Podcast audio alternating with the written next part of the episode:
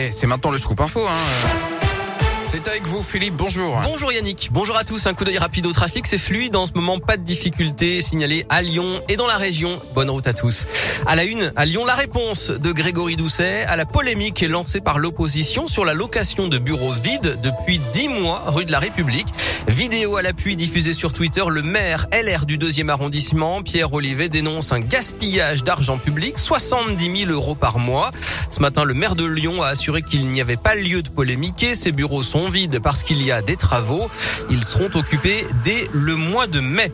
Bonne nouvelle pour celles et ceux qui veulent se mettre au vélo. La métropole de Lyon annonce aujourd'hui qu'elle renouvelle son aide financière pour l'achat d'un vélo cargo, pliant ou électrique. L'aide peut atteindre la moitié de la valeur d'achat.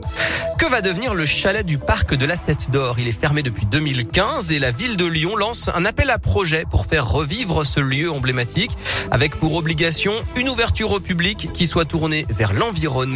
Résultat de l'appel à projet prévu pour le mois de septembre. Le sprint final avant le premier tour de l'élection présidentielle dimanche. Au lendemain du grand débat sur France 2, Emmanuel Macron et Marine Le Pen seront ce soir aux 20h de TF1 dans 10 minutes pour convaincre.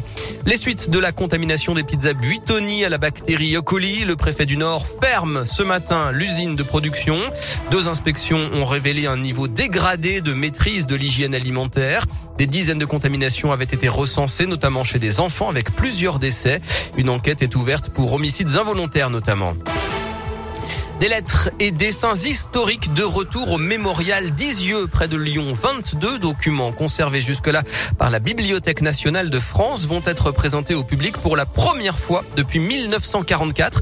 Ils seront visibles par tous lors d'une expo temporaire inaugurée aujourd'hui à l'occasion de la commémoration du 78e anniversaire de la rafle de la colonie d'Isieux dans l'Ain. Des dessins et des lettres réalisés par les 44 enfants de cette colonie entre mai 43 et le 6 avril 44. Dominique Vido est le directeur de la maison d'Isieux. On y voit euh, l'imaginaire des enfants, comme toujours. On y voit euh, l'influence des contes. On y voit par exemple le chaboté. Ensuite, il y a euh, des avions, il y a des Indiens, des cow-boys, des chevaliers. Voilà. Et puis des dessins plus humoristiques. C'est assez touchant parce que la réalisation est souvent extrêmement soignée. Pour nous, c'est extraordinaire. C'est le retour des dessins 78 ans après. Ils ont gardé une fraîcheur absolument incroyable.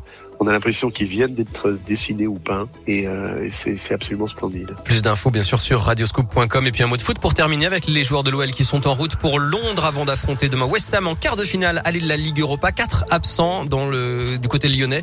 Toko Ekambi, Cacré, Cherki et Diomandé. En revanche, la nouvelle recrue brésilienne TT est bien parmi les 21 joueurs qui sont actuellement en direction de Londres. Merci beaucoup.